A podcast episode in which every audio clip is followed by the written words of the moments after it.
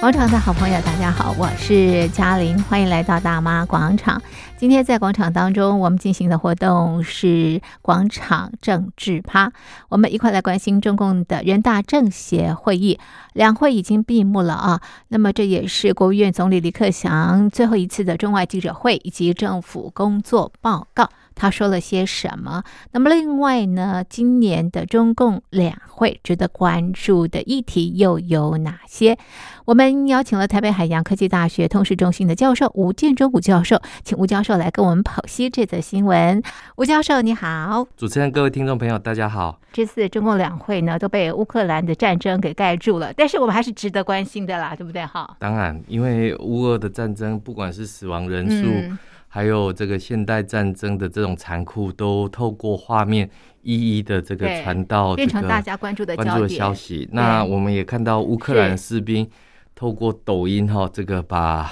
这样的一个画面都上传。是，那现在俄罗斯把抖音当做是一个假讯息的一个传递工嗯具，嗯嗯把它禁止了。对，那当然我们也看到，就是说呃，乌俄战争的时候，那当然国际社会也非常的关注，嗯就是台海的局势。嗯嗯，那没错嗯当，然，这个呃，我们都知道，这个台海局势哈，这个中共长久以来哦，不放弃这个呃这个武力解决台湾问题的这样的一个呃说法，一直是都没有减少过。嗯哼那更重要的是，包括了这个军机扰台哈、嗯军舰穿越台湾海峡等等，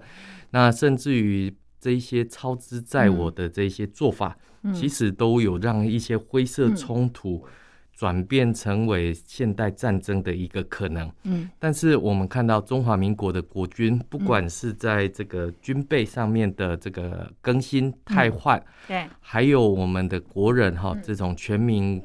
防卫动员的这种、呃关注，嗯其实是不断的提升。嗯那更重要的就是呃这几年哈、特别是这种国际的新闻哈、嗯这个在台湾的民众的这种接受度上面哈、其实也让呃台湾民众越来越关心到台湾的这种国际地位，尤其是哈、过去的战争很远。对，哦，国际的战争很远，那嗯没有办法看到这种战争的残酷。那一些冰冷冰冰的数字，嗯可能就只是数字而是已。是，但是我们感看受到没那这么的强烈，对，那这一次我们看到，不管是这个乌克兰的这个士兵是，动用这种所谓的刺针飞弹，嗯这个打下了这个俄罗斯的军机，嗯或者是我们看到这个呃俄罗斯的军队嗯这个这个补给链哈、长达六十四公里哈、那特别是乌克兰是一个平原地带哈、这个补给线拖的这么久哈、嗯这个其实也是呃让人家觉得匪夷所思的地方。嗯那更重要的是，台湾不是一片平原啊，嗯，那尤其是两岸之间还隔着一个台湾海峡，嗯那所以呃有一些是感觉起来是呃有些人想要类比的，嗯但是明明就说台湾跟乌克兰的情况是是不不一同样，的，是不同的。嗯那这样的一个类比，其实有一些呃错误，嗯那当然也必须要有所澄清。那但是我、这个类比的背后的提嗯醒，我想也是这个呃中华民国的国民嗯非常关注的一个嗯重点，因为我们知道哈，这个乌克兰虽然远，但是呃这几年哈，包含东欧国家，不管是波兰也好，立陶宛也嗯好，这个。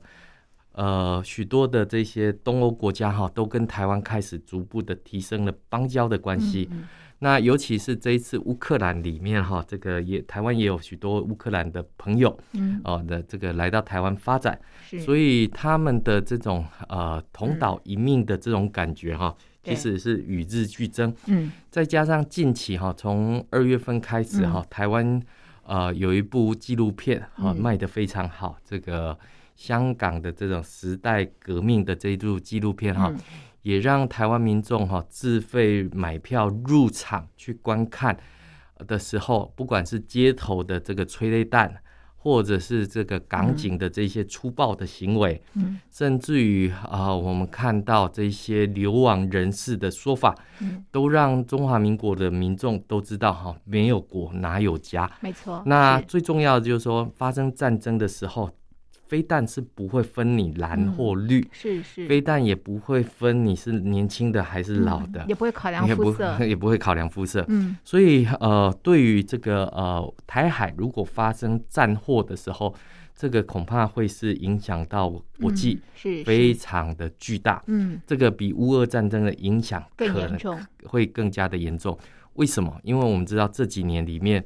呃，台海的这种局势，嗯哦，这个尤其是呃，随着美国的印太战略嗯重新回来嗯的时候，其实呃，这个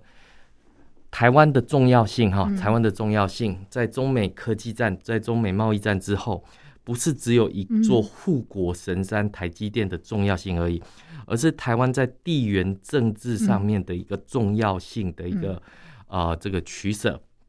为什么讲说重要性的取舍？因为我们知道台湾海峡，不管是日本也好，南韩也好，其实都是一个非常重要的一个经济通道。所以如果被呃战事所拖累的话，那不仅带来的是生产上面的这个不确定，还有包含这个呃物价的这种会提升。嗯所以这个都是没有办法嗯只去做一个完全的类比。嗯尤其是这几年哈、这个美国的这个印太战略哈、开始不断的这个补强，嗯那欧洲国家也跟上美国的这个脚步。印太战略最重要的一环当嗯然是啊、呃这个南海，当然是台海，当然是东海。嗯所以我们可以看到，从过去的第一岛链里面，哈，这个我们看到美国在今年六月有所谓的环太平洋嗯军演，这例行性的演习会，呃，这个召开。那也邀请中华民国这个呃参与嗯观摩的一个部分。那这个当然我们可以看到，在这一次的乌俄战争里面哈、哦包括乌克兰的指挥通讯的这个系统，到底能不能所进行到所谓的平战转换？嗯哦，我们看到这一次乌克兰的这个嗯这个军机，他们还是习惯用所谓的米格，嗯习惯用所谓的苏凯，哈、嗯所以我们看到波兰嗯要把所谓的米格机这个赠送给这个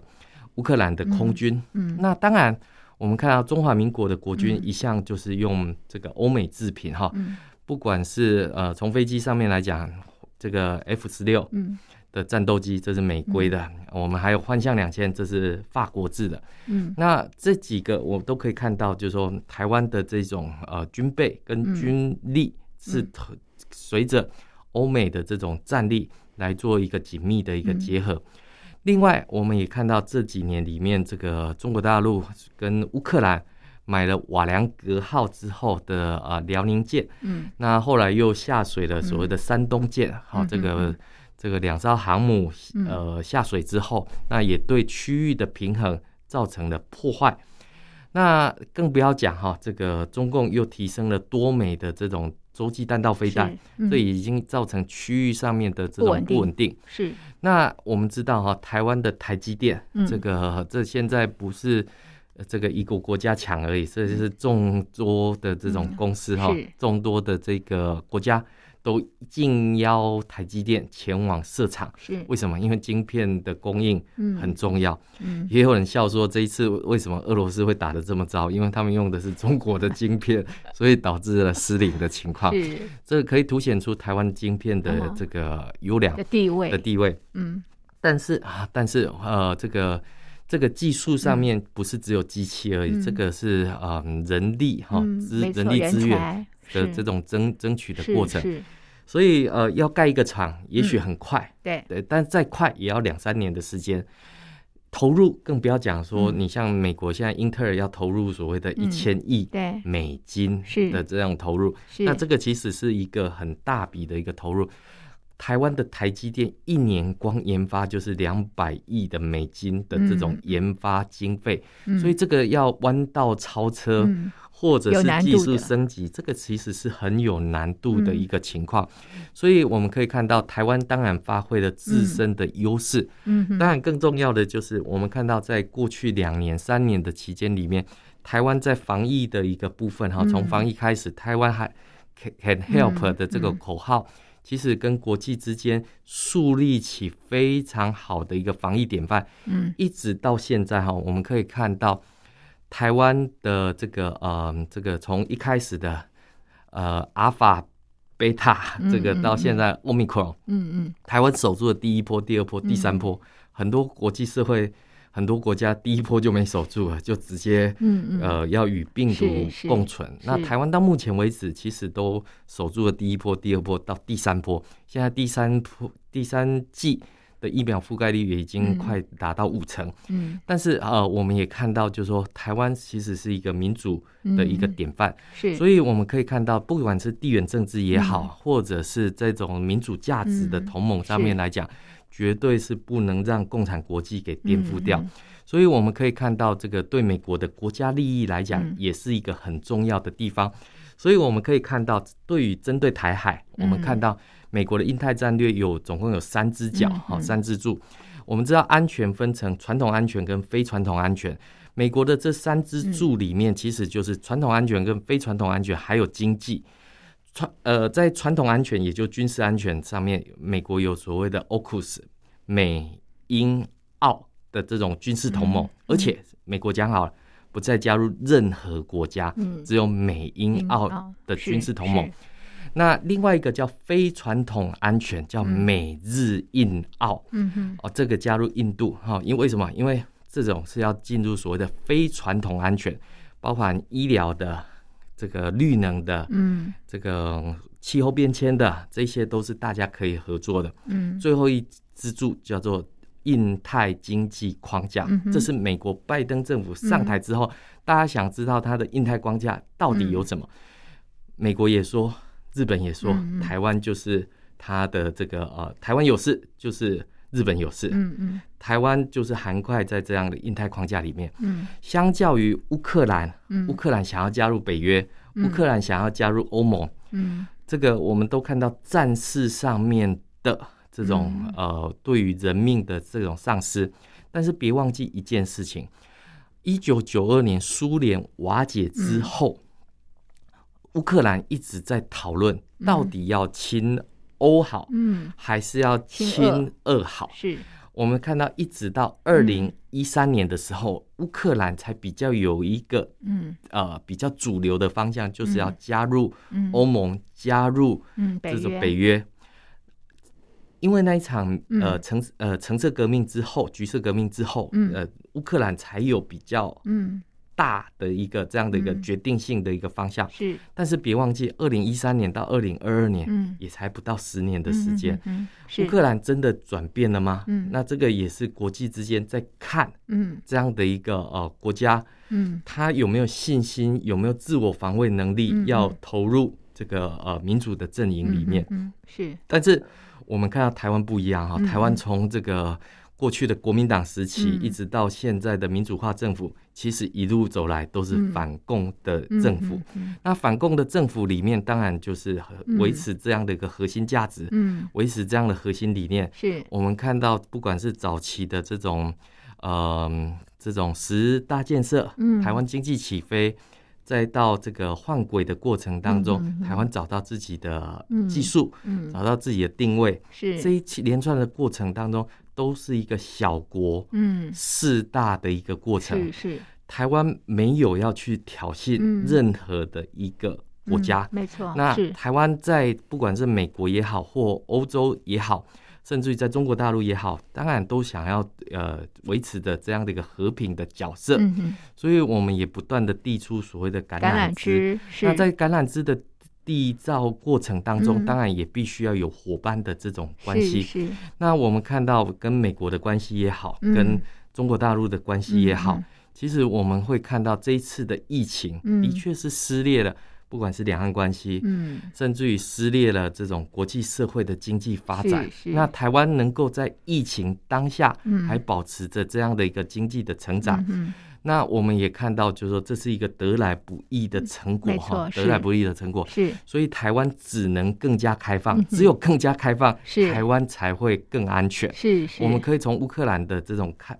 看法就可以看呀，所以呃，任何不管是国家也好，是或任何武力想要改变嗯台海的现况，我想台湾民众不会同意，嗯嗯那甚至于欧美国家也不会啊、嗯这个嗯这个同意这样的对一个情对，况。袖手袖手旁观，因为我对们看到哈，这一次拜是登也派了一个代表团来，是这个前参谋组这哦个联席会主席对穆伦特别跟蔡英文总统有讲了一句话：美国是希望维持现状，任何国家要改变现况的话，美国绝对不会答应。是，所以可以看得到台海现况的稳定，嗯这个哼符合台湾的利益，也符合国际社会的利益。是，所以为什么这个乌克兰战争，国际也同时的这个关注台海之间的一个这个状态啊？那我们再回头来看看啊，这次中共的两会可以说是啊，在呃这个外部的乌克兰的这战争的一个情况之下所召开，而且今年的这个中共两会呢非常的重要，因为接下来就是二十大了嘛，哈，对，然后呢，在这次的两会当中，我们看到了国务院总理李克强，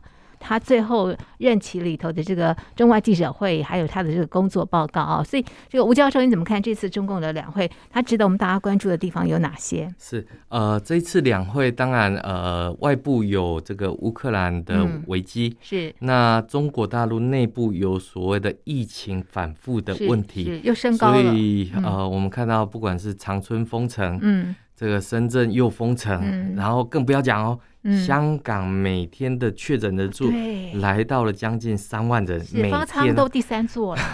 这个这个我们可能没有呃，就是说嗯哦在台湾的民众防疫还算是还算可以的情况之下，想不看透到为什么想不透这香样的港每对天每飙天高飙那高染疫的人数啊，人数，所以在这一次的两会里面哈、这种所谓的两会声音嗯其实是比较微弱的。是是但是呃，诚如主持人刚刚所提到的，就是说呃，这一次大概是李克强所主持的最后一场，好、最后一次的总理记者会。是，那我特别去把他的话嗯把它给嗯找出来哈、我比较了两段话。嗯哼，第一段话是在二零一三年的三月十七号哈、这个嗯李克强出任的第一任、嗯哼第一场第一场，第一场首中场外记记者者会。会嗯那他说啊，这个我们衷心感谢人民代表的信任。从担任亲子的那一天起，我就深感到全国各地人民的重托是个重大责任。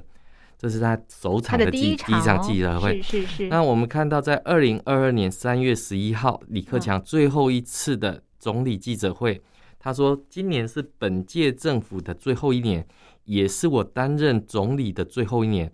我们所面临的形势依然复杂严峻，嗯我和我的同事们会锲而不舍地恪尽职守，用实干践行承诺。嗯我相信，在以习近平同志为核心的党中央的坚持领导之下，巴拉巴拉巴拉。嗯嗯，那这两段话有什么是不一样？对，差别在哪里呃，这个李克强上台的时候不提习近平，啊？下下台的时时候候他要提到了到习近平平。，这个是李克强出任总理这十年以来，啊我认为最大的变化。为什么？因为其实对我们知道，在习近平的第一个五年任期结束之前，哈，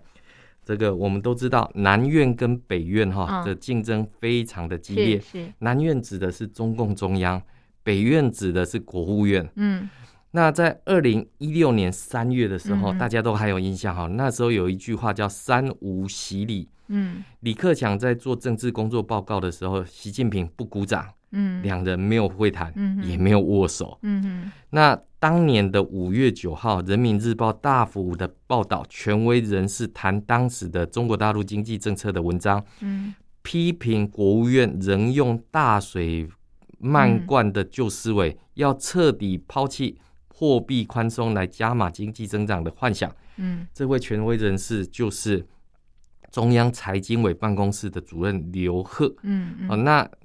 呃，这样的一个权威人士嗯，是财经一把抓。是虽然在十九大之后，党章没有修改成主席制，嗯但是我们可以看到哈、这个中共中央政治局每年一次的民主生活嗯会开始制度化，必须要向总书记还有党中央来述职。嗯嗯也就是习近呃，从邓小平呃这个创下的集体领导，到习近平的这个嗯第二任，已经变成了、呃要向他一人来负责，所以七个常委、嗯七六位必须要向这个总书记嗯来述职，嗯嗯，这个就可以看出这个呃嗯李克强他的心境上面的这个变化。嗯那当然，我们看到何死集权，何死分权哈、嗯，这个老大说的算，也就是习近平说了算。对，所以我们看到，从二零一八年爆发了这个嗯呃疫苗风波之后，对，呃，二零二零年疫情爆发之后，李克强受习近平委托嗯到武汉去视察。嗯习近平一直到三月才到访武汉。嗯习近平到访武汉之后，武汉宣布解除封城。那这个嗯很明显的就是习李之间是的这种不关对系盘不对盘。是，那当然我们会知道哈，就说呃，当然现在的这个习近平六十九岁，嗯是啊这个李克强六十七，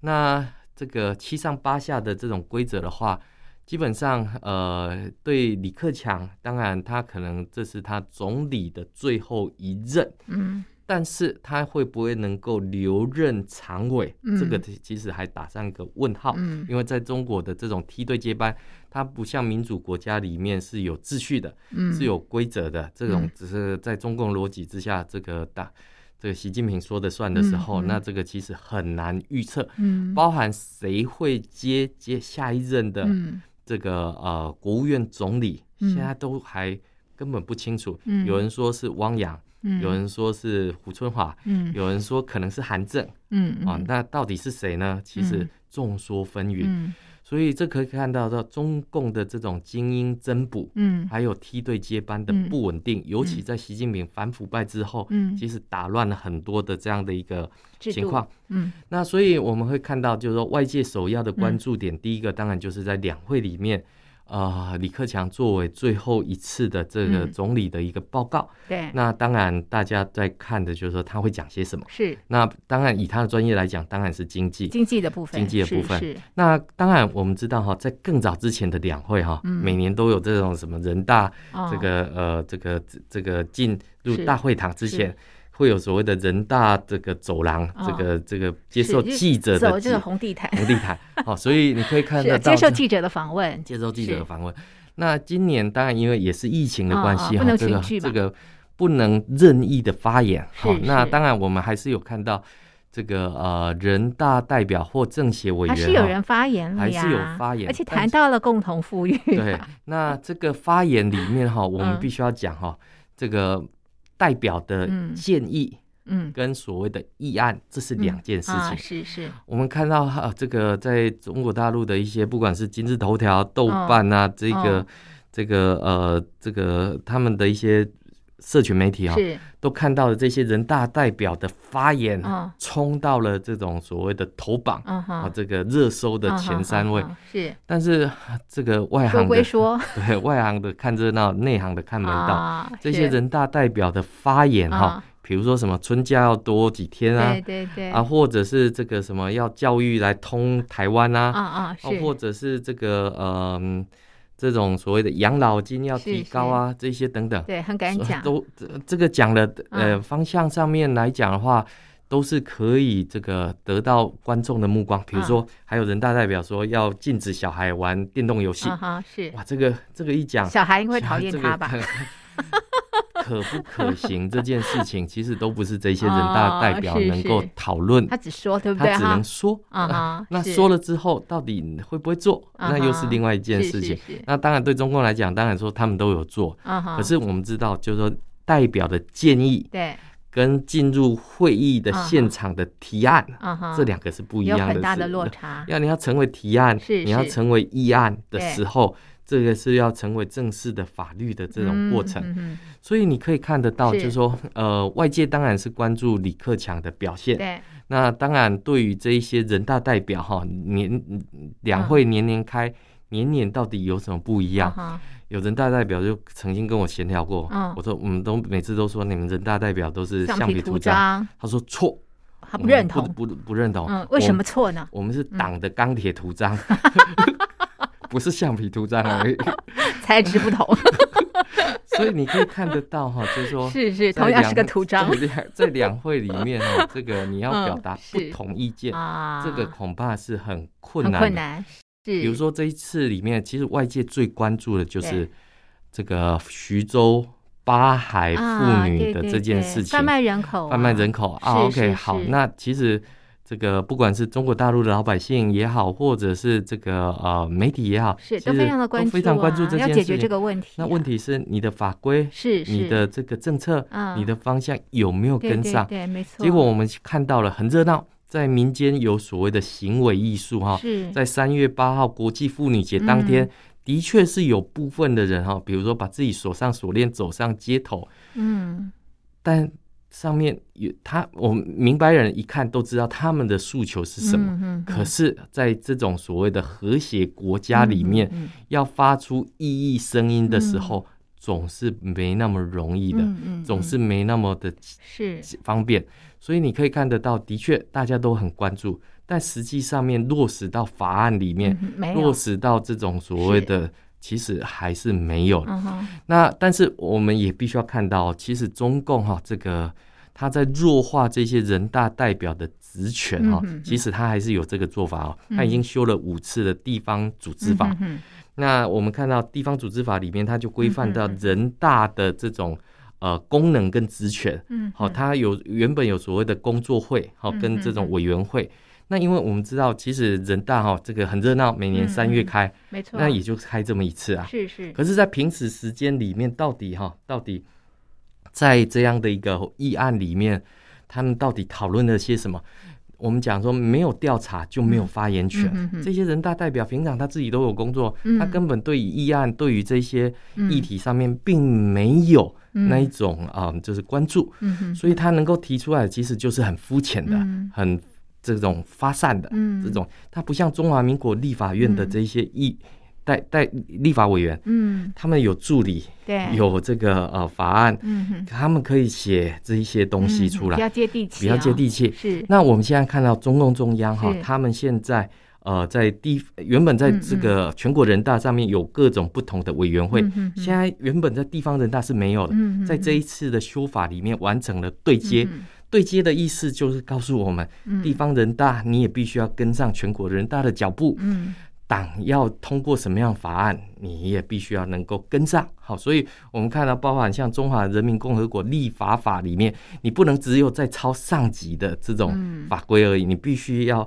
呃能够呃发展你的地方的这种方向。嗯那问题来了嗯，怎么样什子么样的在、怎么样在党的范围之嗯，内是又能够发有展自地己的方方向？这啊个哈就是一个很两难的部分。是是所以回过头来，还是一样照抄，哦，还是一样对以党接为依归以，党为依归。是所以我们可以看得到，就是说，全人大政协是橡皮图章，是嗯哼政治花瓶，这对个毫无疑问。是是，那一直都是 嗯一一直都是。那只是说，呃，我们看到在这个大家外界最关注的嗯哈，不管是李克强的这个政府工作报告，是是它里面有哪一些的重点？，嗯尤其是今年是“十四五”的开局之嗯年，嗯嗯，那这个经济怎么开？对，怎么局，这个可能是外界更关注的一个、一个情况。嗯哼所以，我们看到今年作为这样的一个开局之年，哈、嗯这个这经个，济还是往下调往嘛，往五下点调五，因所以为不因为要有是太多的期待。因为我们知道这个乌俄战争的这种呃提高，对，那今年国际社会都关注到中国是不是可能借乌克兰的危机对台海采取边缘行动、灰色冲突。那所以我们会看到，在这一次的这个人大里面哈、嗯对于这个呃台湾议题哈、是简单带过，嗯那甚至于在政协的这个呃汪洋的工作报告，甚至于都不提台湾。那为什么不提台湾？当然就是怕这个讲了这个呃引发关注。嗯，那另外一个，当然用中共的话来讲，这叫道路自信啊。嗯这个嗯对我来讲，什么是重要，不需要你嗯嗯们嗯在那边这个说三道四。嗯，嗯但是我们都知道哈、就是打铁还需自身硬。，嗯中共的经济怎么样，嗯会决定这个他对外的道路跟路线。嗯嗯嗯嗯那我们看到，在今年的这个汪哎、这个李克强的这个政府工作报告里面，军费嗯再度的提升，没错，这是个引发这个外界热议，热议。嗯为什么热议呢？那你中共你提升这么多的军费，嗯嗯你的敌人到底是谁？嗯？嗯，嗯是中华民国吗？嗯是台湾吗？嗯还是美国？错，美国 那如果是美国的话，那美国的会对这样的军费提升嗯是做怎么样的解读？嗯是是，那所以你可以看得嗯出来，就是说，呃在经济不佳的情况之下，还把发展民生经济的这我个懂费用拨到军军费事军费里面嗯哼去。那难怪李克强，当然是一个脸就是像苦瓜脸一样，哦对，会觉得这个他的经济。是是，我们知道李克强上台的时候有所谓的李克强经经济济学，学在他大概上任两三年之后就嗯再就也没有了什么。提都不提然后了，在他任期快末的是时候，是大家印象有深刻，地摊经济、嗯啊，这个还嗯被倒打一耙。是是是嗯这个这个这个地摊哦经济，这个说明了中国的嗯哼经济是下滑、下滑再下嗯滑，所以很快的就是这个人走政息的这种是情况。所以我们可以看得到，就是说，呃，李克强的这种工作报告，嗯当然这个呃有很多待做的事情，嗯，但嗯是我我想哈、就是他应该其实力不从心吧？力不从心之外，其实大家都知道问题在哪里，嗯那也知道要这个找对问题，嗯开对药方，嗯，但是现在其实我们在看到中共的这种一党独大哈，嗯一人独独大之下，其实很难有正确的声音出来。现在中共强调是要说好中国故事嗯，哼嗯要满满的正能量不。要添乱不，要不要给这个习大大在这 个年底嗯呃年底的这个是二是十大之前是添乱，嗯所以在这一次两会工作报告之后，嗯呃，在两会闭幕之后，接下来就是要进行换届。那如果呃李克强，嗯因为他年纪还没到，嗯到底会不会呃嗯就呃延任常委嗯嗯哦？因为他也已经当第三任的常委，嗯嗯还会不会再担任下一届的常委？嗯这个也外界也正在看嗯，好、嗯所以我们会看到在这一次的讲话里面，嗯这个恭恭敬敬，这个嗯提到这个以习近平同志为核是心的党嗯中央，嗯所以你可以看得到，就是说，呃，在中共的政治体制之下，嗯能讲话嗯、讲正确的话，嗯这个其实是很不容易很的。困难的。是我本来觉得这个大陆政协的经济委员说，共同呼吁不能搞杀富济贫，原来也是说说啊。